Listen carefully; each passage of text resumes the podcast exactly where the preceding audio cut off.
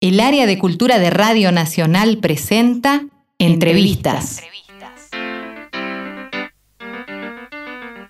Esteban Buch es historiador, docente y especialista en las relaciones entre política y música. Compiló junto a Abel Gilbert los textos que forman parte del libro Escuchar Malvinas, editado por Gourmet Musical en marzo de 2022 para el 40 aniversario de la guerra. Esta entrevista forma parte de la investigación realizada por el área de cultura de Radio Nacional en torno a la conmemoración de una nueva fecha del inicio del conflicto armado. En la charla con Francisco Aquino y Leo Acevedo, el autor desarrolla los conceptos que forman parte de su propio artículo incluido en el libro y analiza otras ideas incluidas en su trabajo en torno a la cultura musical argentina durante y después de la guerra. La entrevista forma parte de la investigación realizada por el área de cultura de Radio Nacional en torno a la conmemoración de una nueva fecha del inicio del conflicto armado y de un nuevo aniversario del último golpe de Estado perpetrado en nuestro país.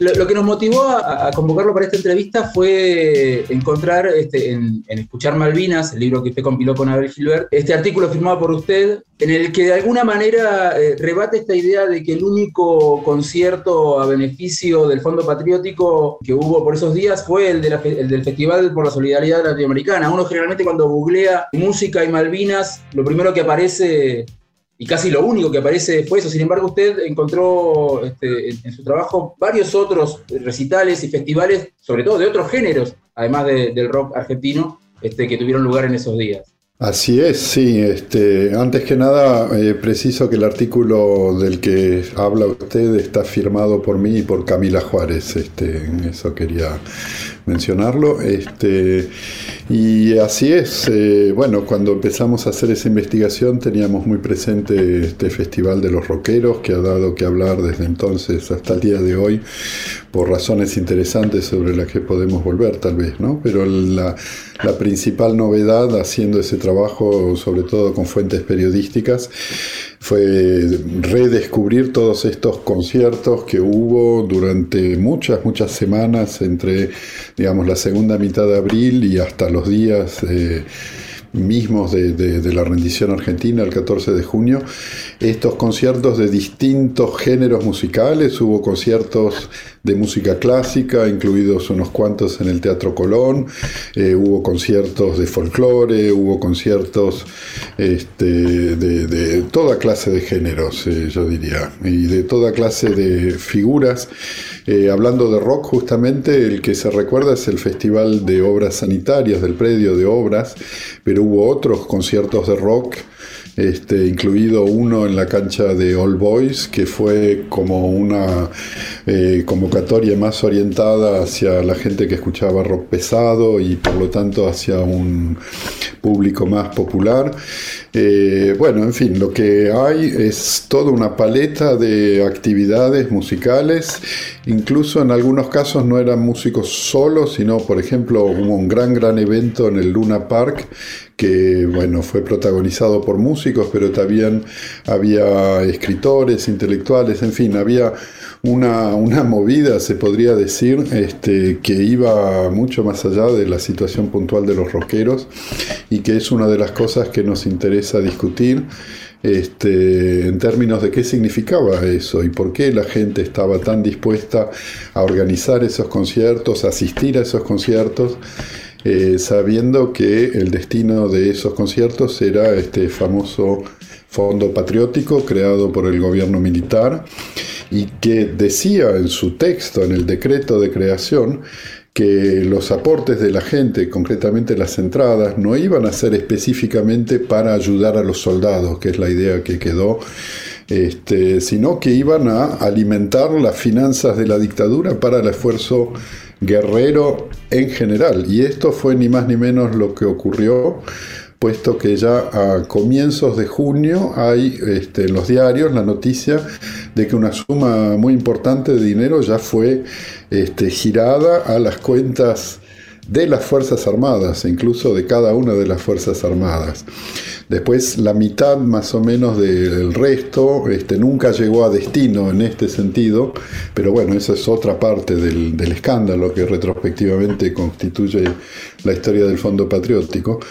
Este, pero lo que voy es que la, la, gente contribuía a un fondo que se había dicho que era para, para, sostener el esfuerzo de guerra y no especialmente para ayudar a los soldados con la excepción, y eso sí vale la pena resaltarlo, del Festival de Obras de los Roqueros, justamente cuyos organizadores negociaron con, con la dictadura que en vez de aceptar una entrada en dinero, se aceptaran solo objetos, concretamente ropa y comida, que solo iban a servir a los soldados. ¿no? Este, el asunto es que eso, todos esos se estiman 50 camiones llenos de material donado por la gente, eso jamás llegó a las islas ni a, a los soldados, así que es otra parte del escándalo.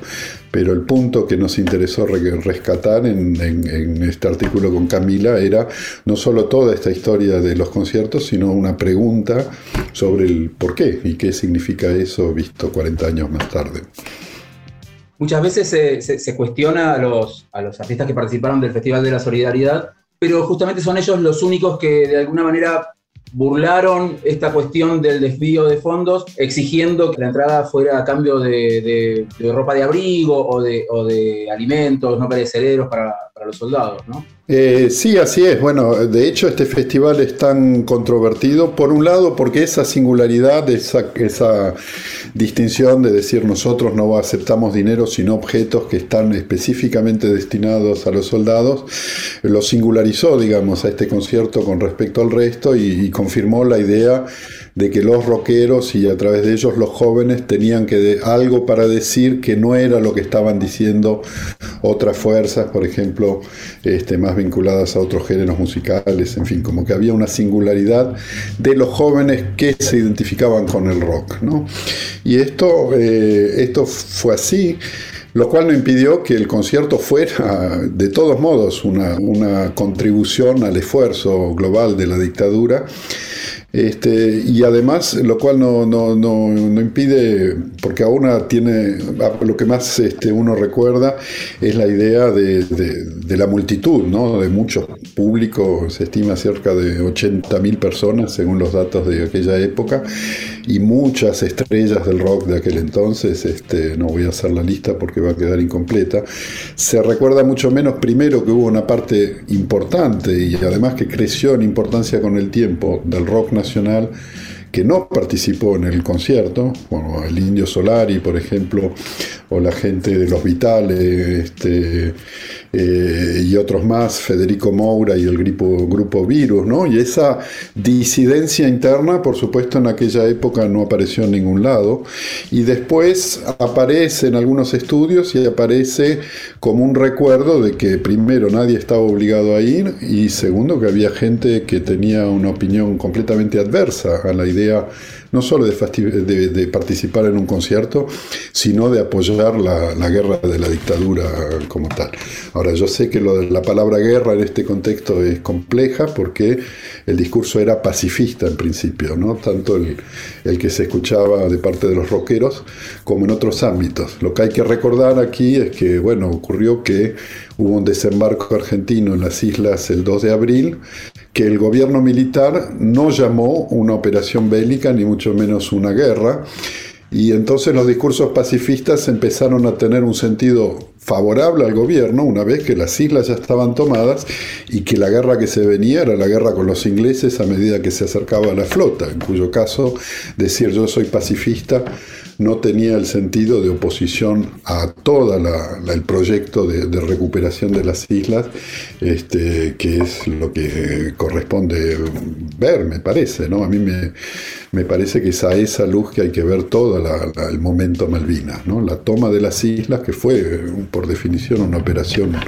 eh, bélica, una operación de, las Fuerzas Armadas, y los meses que siguieron hasta, hasta la rendición. ¿Quiénes organizaban principalmente estos conciertos? Eh, ¿Tenían una, algún tipo de, incentivo del, gobierno militar o, o surgían más como manifestaciones espontáneas? Bueno, fue muy variado el panorama, justamente porque había distintos tipos de música, distintos tipos de instancias. Por ejemplo, se pueden contar, y de hecho relevamos un poco, algunos eventos locales, ¿no?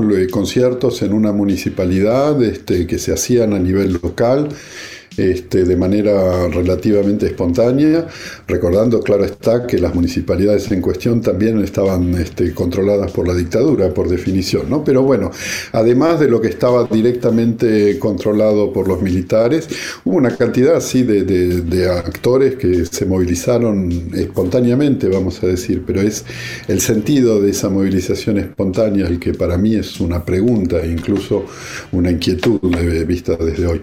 Después hubo algún algunos casos, este, por ejemplo, bueno, tendría que revisar el archivo para darte una respuesta más precisa, ¿no? Pero se anuncia un acto organizado, creo que es el de la comunidad gallega, porque también está la cuestión de identidades este, regionales o así de comunidades este, nacionales específicas que organizan eventos, creo que es el de los gallegos que anuncia la participación eh, de la banda de la prefectura naval, de prefectura. Con lo cual es obvio que si había esa posibilidad es porque los organizadores estaban en contacto directo con, en este caso, la, prefectura. Por otra parte, volviendo al campo de la música clásica, eh, hablaba hace un momento de los conciertos en el Colón. Es obvio que todo lo que pasaba en el Colón estaba bajo autoridad directa de los militares, por la buena razón que el director del Colón era un militar, un oficial de la Fuerza Llamado Galacher. Así que, como decía, hay distintos matices, distintos modos de organización, distintos resultados en términos de gente y de, cuánto dinero se recaudaba, este, pero es esa variedad la que me resulta este, interesante observar más que denunciar una operación de la dictadura de arriba hacia abajo, que, no fue así, porque bueno, eso yo pienso 40 años después, que la gran pregunta que la guerra de Malvinas le plantea a los argentinos hoy es ¿por qué de esa adhesión? Siendo que, bueno, ya se sabía en el año 82 eh, qué clase de gente gobernaba la Argentina, cuáles eran los crímenes de la dictadura y cuál era la estrategia bastante obvia por lo demás del gobierno de Galtieri al fogonear el tema Malvinas frente a una situación interna de, de crisis. Ya se ha dicho miles de veces que el desembarco del 2 de abril vino después de, tres días después de la famosa manifestación de la CGT en Plaza de Mayo. Y bueno, esa es la pregunta que sigue, creo yo, planteada y que no alcanza a responder simplemente decir, y los argentinos son patriotas, o las Malvinas son nuestras, o siempre supimos que algún día habría que recuperarlas. En fin, esas respuestas de principio no dicen, creo yo, nada o muy poco de lo que fue la, la, lógica política ¿no? que hizo que la gente se movilizara en aquel momento. ¿Y usted tiene alguna, no digo respuesta acabada, pero después de, haber eh, hecho la compilación y, supongo reflexionado previamente y, posteriormente, ¿tiene alguna, alguna idea que, pueda compartir de por qué se dio? Sí, lo que tratamos de decir en este artículo es eh, explicar parte, o por lo menos una explicación parcial con un concepto que es el concepto de cultura de guerra, que es un concepto este, que fue inventado para pensar concretamente en Francia, por qué en 1914, el momento de la Primera Guerra Mundial, los franceses este, adhirieron de manera tan entusiasta y tan rotunda y tan masiva a esta idea de, hacer la guerra contra, contra Alemania, este, por razones que este, en el plano concreto eran completamente eh, vagas, digamos. Este, bien, había una reivindicación vinculada con algunos territorios, Alsacia y la Lorena, en fin, no voy a entrar en una clase de historia sobre la Primera Guerra Mundial, pero a lo que voy es que en, la, en ese momento se da una cohesión nacional, una, una aceptación entusiasta este, que, algunos historiadores han explicado por la idea de que la guerra nos instala colectivamente, puede, puede hacerlo, en un lugar donde ciertas eh, dimensiones críticas desaparecen. Uno no puede más que adherir, uno está este, llevado por ese discurso y por la movilización de los otros y, la idea misma de decir, pero yo no estoy de acuerdo, se vuelve casi imposible. Bueno, esta idea de la cultura de guerra es una, una idea que, como decía, fue creada para pensar la Primera Guerra Mundial. Eh, en el caso argentino, bueno, hay muchísimas diferencias, empezando por el hecho de que la guerra mundial fue mundial y duró cuatro años y la guerra de Malvinas fue dos meses, un poco más. Pero salvando todas esas diferencias, la diferencia fundamental entre las dos situaciones es el hecho de que Francia en 1914 es una democracia y que Argentina en 1982 es una dictadura. Y eso entonces yo creo que tiende a agravar toda esta eh, cohesión vinculada a una situación de guerra con bueno, la ausencia de debate interno por, eh, porque estamos en democracia este, y el miedo, ¿no? el miedo al disenso que eso instalaba. Y es por eso que yo creo que este, hay una relación que no es lineal, pero que es real, con un espíritu totalitario, incluso fascista en cierto modo, es decir, que esa adhesión espontánea este, de la gente a una causa militar este, declarada, encabezada, organizada por una dictadura, los ejemplos históricos que tienen que ver con eso son regímenes totalitarios entrando en guerra, empezando con Alemania e Italia este, durante la Segunda Guerra Mundial. Ahora, diciendo esto, quiero aclarar enseguida, no estoy diciendo, no decimos que el pueblo argentino se volvió fascista de un día para el otro, no es eso nuestro análisis. Nuestro análisis es este, más bien pensar que la dictadura logró una cosa y es legitimarse a sí misma gracias a una propaganda y a la manera en que tocó este, cuestiones históricas antiguas como la, legitimidad de la causa Malvinas a los ojos de, de, los argentinos, que la dictadura supo apretar en ese punto los botones correctos, digamos, para provocar una legitimación de la dictadura como tal, que solo puede ser pensada este, en, términos de un, régimen este, totalitario. ¿no? Este, en fin, puedo ser más detallado, pero esta es la idea. Eh, y también como un poco lo que decía, en un momento en el que la dictadura estaba eh, en un momento de, más debilidad, digamos, ¿no? Claro, sí, eso es algo que ya nadie discute, ¿no? El nivel de, el nivel de desprestigio interno de la dictadura cuando Galtieri toma el poder, este, bueno, lo que ya evocamos, ¿no? El descontento social.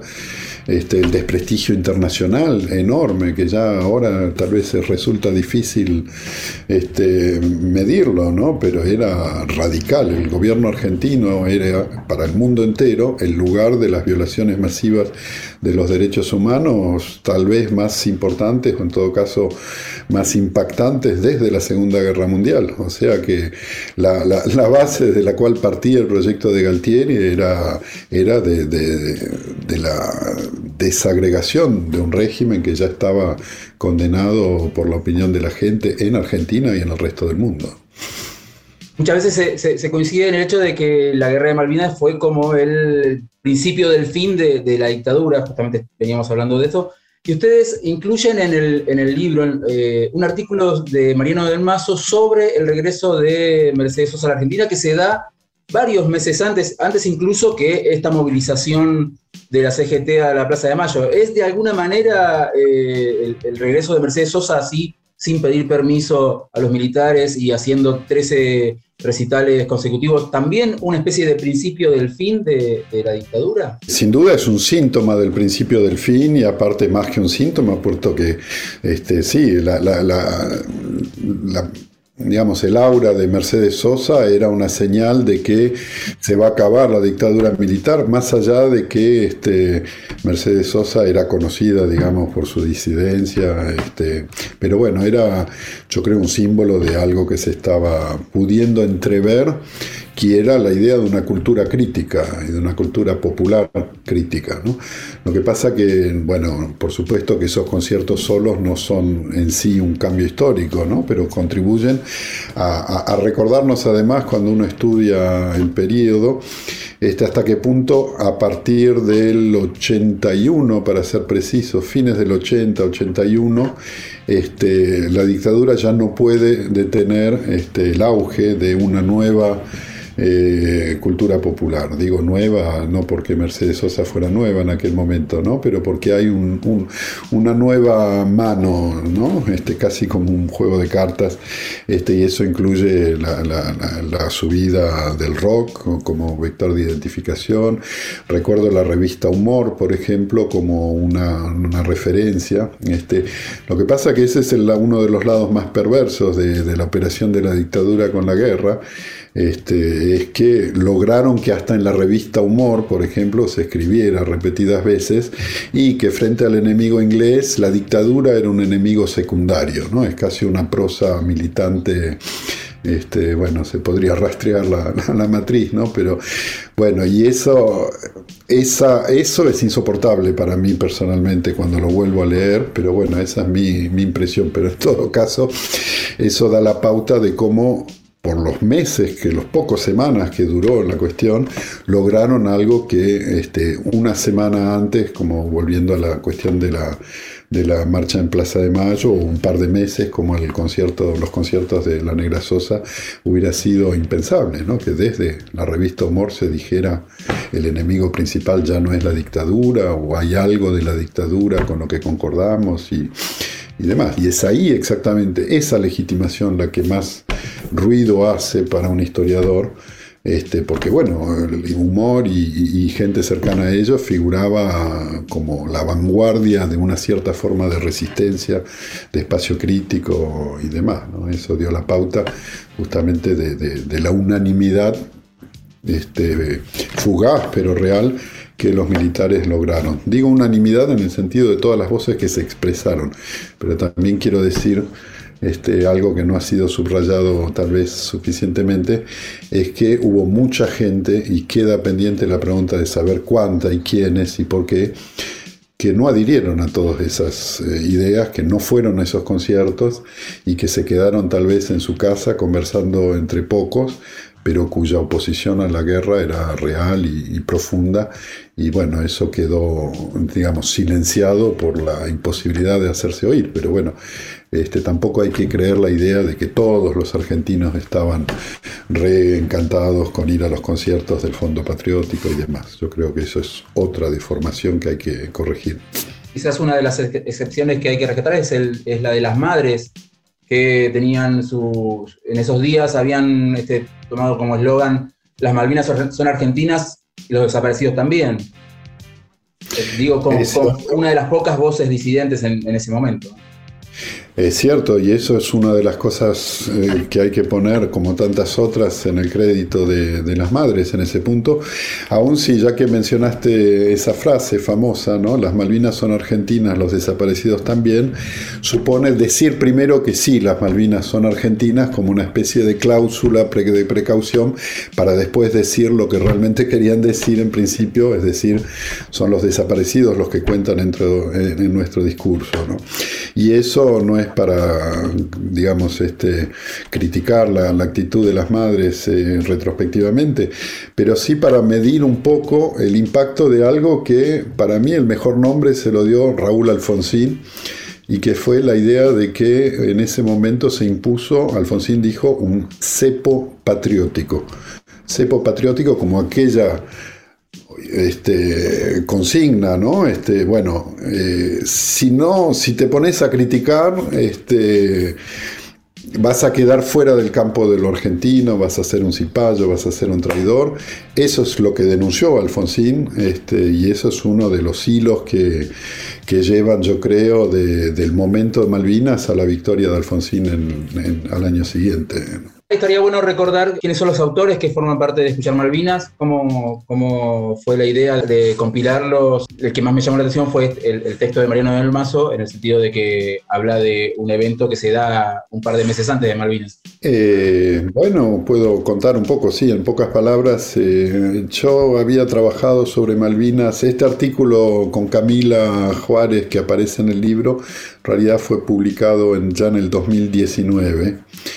Eh, independientemente de cualquier eh, interés por la conmemoración, digamos, bueno, porque trabajamos los dos música y política y para mí el tema Malvinas siempre fue una pregunta abierta desde, prácticamente mis primeros trabajos. Yo escribí un libro sobre el himno nacional en el año 94 llamado O Juremos con Gloria Morir, en donde hay dos páginas ya sobre el himno durante la guerra de Malvinas.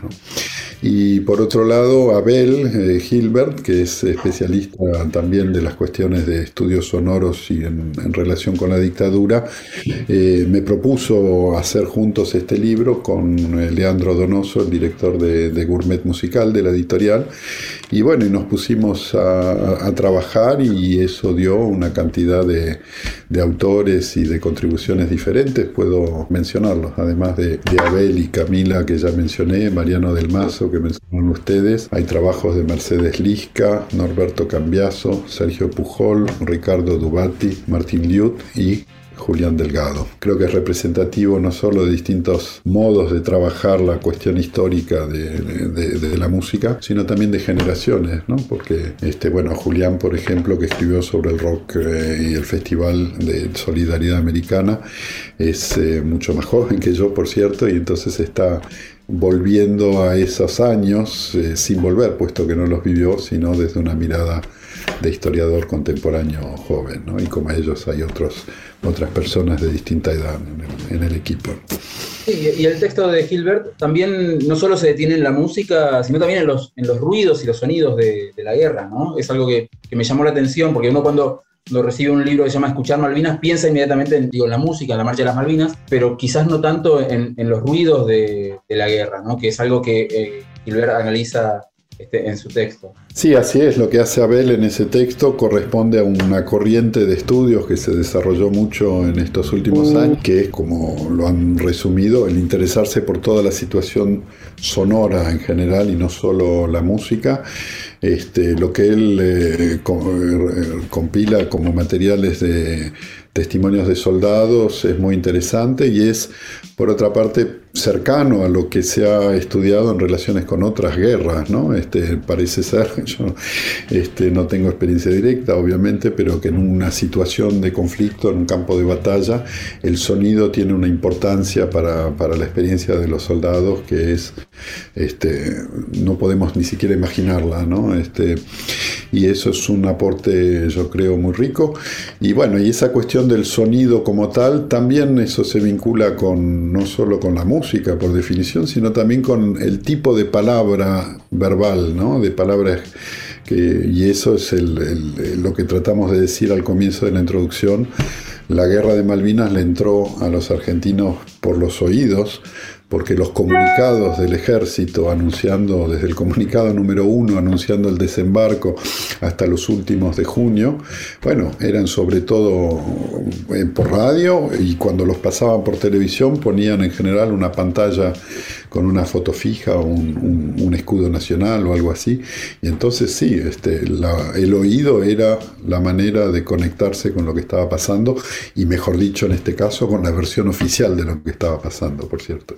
Pero también con algunas eh, voces distintas, por ejemplo, musicales en algunos casos. ¿Cómo, cree usted que, transforma, si es que la transforma, o, qué cambios introduce medio, digamos, obligadamente la, guerra de Malvinas a, la cultura nacional y por ahí específicamente a, la música. Hay consecuencias conocidas, digamos, o, actitudes que se tomaron de la, prohibición de la música en inglés, etcétera. Bueno, yo creo que la consecuencia principal sobre la música es la más conocida y es la legitimación, entre comillas, definitiva, ¿no? Del rock no por nada llamado nacional, y la idea misma de que el rock se llama nacional es una cosa que empieza antes, a comienzos de los 70 ya aparece la, la expresión, pero si uno mira de cerca cuándo se transforma en la manera habitual de hablar del rock, argentino es durante la dictadura también, se nacionaliza el rock. Este, el artículo de Julián Delgado sobre el Festival de la Solidaridad Americana es interesante en ese respecto. Este, bueno, esta cuestión es un fenómeno indiscutible y que por supuesto trasciende completamente la cuestión del, de la prohibición de la música en inglés, que no duró y que además, como muestra otra parte del libro, el, el artículo de Abel Hilbert sobre la anglofilia musical, este, eso no no, cambió básicamente el consumo, los gustos, en el sentido de que después de la guerra se siguió escuchando rock en inglés prácticamente como, como antes. ¿no? Este, aparte, además de la cuestión de la legitimación del rock, del cual se podría hablar más en detalle, pero bueno, yo no, no veo así una consecuencia directa, en parte porque rápidamente con la llegada de la democracia, las Malvinas como tema, bueno, ya se ha discutido bastante lo que en un momento se llamó la desmalvinización, este, que es una palabra que ha cambiado de sentido desde que empezó a aparecer en, a comienzos de la democracia. ¿no? Pero bueno, este, es cierto que el, tema Malvinas pasó a segundo plano, pasó a estar en sordina, ¿no? o sea que no es que uno pueda observar después eh, creo, muchas manifestaciones vinculadas que, que, hablaran de Malvinas concretamente. ¿no? Así que yo diría que aparte de esa cuestión del rock, el resto, bueno, es difícil medirlo dentro de la gran transformación de la cultura que fue la llegada de la democracia, ¿no? Y la idea misma de construir una cultura democrática, la idea de que hay un tipo de cultura que es una cultura democrática puede parecer banal, en realidad no lo es para nada, la idea de que la democracia es una forma de cultura y inversamente que hay una cultura que es más democrática que otras. Eso se transformó en la idea dominante de los años del alfonsinismo, creo. Y bueno, el tema Malvinas está, creo, un poco este, perdido ahí adentro, en fin, este, integrado en cierto modo estaba leyendo la, la solapa del libro este, antes, de, antes de verlo además. Usted es clase 63. Tenía usted 17, 19 años más o menos. ¿Qué hacían en, aquel momento de la, de la guerra? ¿Fue, ¿Fue, alguno de los conciertos? Eh, ¿cómo, ¿Cómo lo vivió? Yo soy clase 63, como acabas de recordarlo, y eso quiere decir que yo estaba en principio destinado a hacer la conscripción en ese año de la guerra.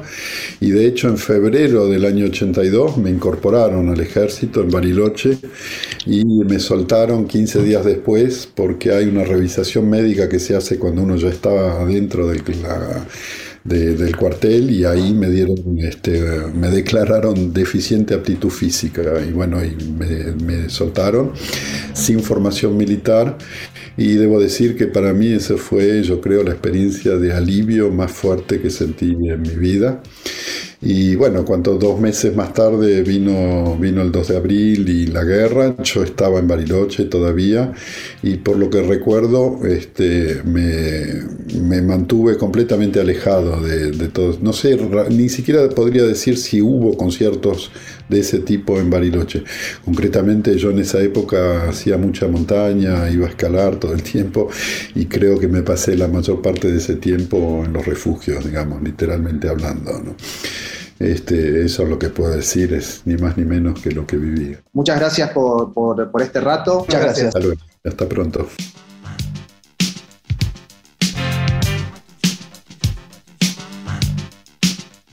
Fue una producción del área de cultura de Radio Nacional para Nacional Podcast.